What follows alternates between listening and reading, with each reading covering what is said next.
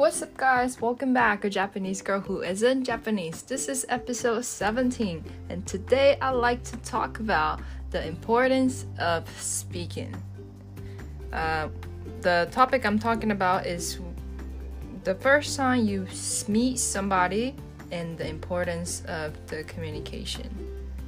And why I speak this is because so I run my own company and it's a startup and I have a bunch of different type of meeting. And sometimes I do a pitch or just a, like have a conversation or like a coffee or coffee table or just like a sales business meeting or like any different type of meeting or the conversation that I have these days.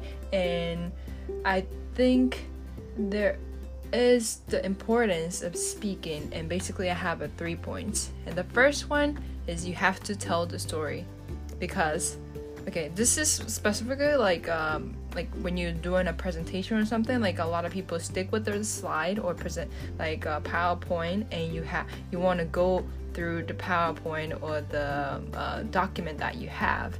And that's not really a telling a story like they were they were trying to list like hear something that would be valuable for them not like what you have like how great great your like stuff you have or like how great you are or like how smart you are and nothing like that.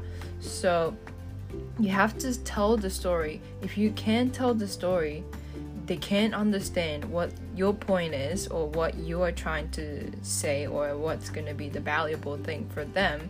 So they're just going to lose the interest. And especially the first 20 30 second of the you know like the first getting the interest is very important especially like imagine like when you first meet somebody at the bar or cafe and you bump into the person and talking and if the person do not have any interest after like just like 20 a minute or so i mean 20 second or like a minute you'll see the difference is whether the person has interest or not.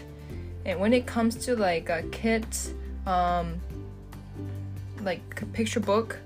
It's under like three minutes readable thing, and a lot of those like um, um, kids video on YouTube, it's under four minutes or so. Because that's the maximum of the time that kids can focus meaning our brain can focus. Like that's how our brain wire works. So even when we grow up, that's the average time that we can actually really, really focus. And if the person doesn't get you interested within that time, that means they don't get it. Like they don't understand what you are trying to say. So four minutes in a real like real time, it's quite a long time. Like it's more than like when it's it's longer than when you make a, a cup noodle. So it's a lot longer than that. And you want to spend those long time to explain and have the person interested. And in order to do so you have to have a story. Not just like for example oh today i woke up and i went downstairs and took my dog to walk outside and then come home and uh, prepare and did a little bit of workout and prepare and I dive into work. Like okay, that's more like that's more like what I did. It's not really like a story. You know what I'm saying? Like people don't want to hear like what you have done or like what you have achieved or anything like that. It's more it should be more something more interested so that's why I think the storytelling is so important. And second thing is to grab their attention, grab their heart. Because when it comes to talking to them, you don't want to just like talk to talk talk talk talk talk to like tell your point or any point or the value or the service or whatever you're trying to tell the other person like you don't want to be just like telling them you want to have an actual conversation if it's not a conversation, you can't reach to the person's heart because you don't know whether the person actually understood or not. So what I do is to always ask them like, does that make sense? Or like, um, I explain blah blah blah blah blah.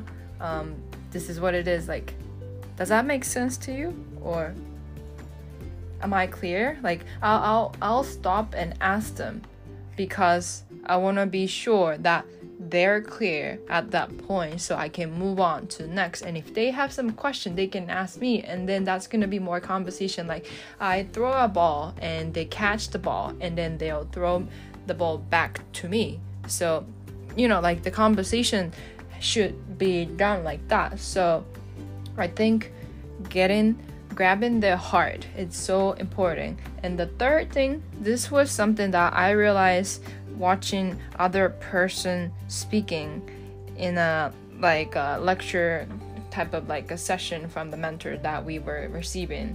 That was it's it's a silicon valley um, venture capital people are mentoring to a japanese startup. And i was listening other people speaking towards to the um, american VC, and he was not just like like pointing out just him or anything like that but like he was his personality i believe is very strong. And he believe what he does is the right. I, I believe he he's a serial entrepreneur or some something and well i don't know but when somebody gave him a feedback it was not just one it was actually three three people gave him a feedback and told him like okay stop there and to explain again or do this la la la. Like he did not listen.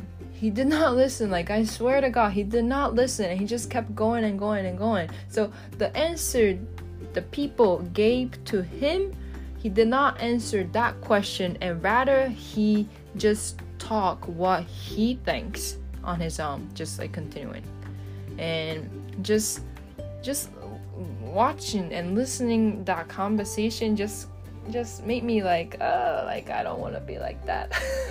so that was uh one of the example that I don't want to be. So I think listening is very important because if the person is asking the question, you should take the question and to answer.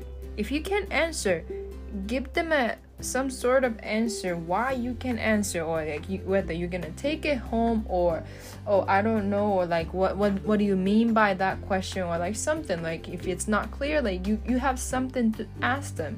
But if you just be like oh no that's not what it is or like oh this is what i think and i want to do this way like i don't think that's gonna be like a conversational and the person not really take the heart I, I guess. So I thought that was um, so important as well.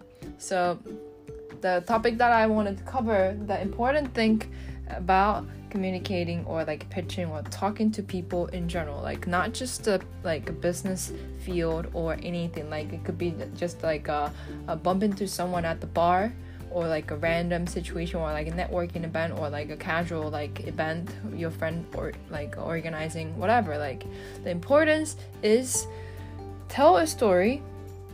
If you don't have any story like they don't want to hear. So tell a story and grab their attention or heart grab their heart and listen. Because if you don't listen they don't want to like you know like talk to you like he's just gonna be, keep talking talking talking talking. That's not fun for them. So uh, i think that's the three important things that i think is important and that's what i um, try to do most of the time when it comes to like meeting or like like talking new people in general like just not just talking to like um, um, new people like to my family friend everyone. So yeah that's something that i wanted to share today and i'm sorry this episode was completely in english. Maybe um, i'll do the vice versa next time but yeah. And also um, oh yeah if you have if you have any feedback or anything, uh, I would definitely love to hear. But the only place you can write a review or like a comment about this podcast is on uh, Apple Podcast. So if you're listening from uh, Apple Podcast, I will appreciate so much if you write any comments or review or feedback. Or you can you can even give, me a like a direct message on Instagram, DM me. Anything will work. But um, I just wanted to thank you guys because my podcast has been growing. Uh, surprisingly, like it's been growing. Like a lot of people has been listening. Like at least like um 50, 50 to 60 listener in on each episode. So I was very surprised, but thank you so much. And I didn't even share it on my like Instagram or anything like that. So that means a lot of people jump onto my podcast or podcast and listening. So, well, thank you so much for you guys to taking your time to listen to my podcast. And I hope to see you in the next episode. Hope you have a great day. Bye bye.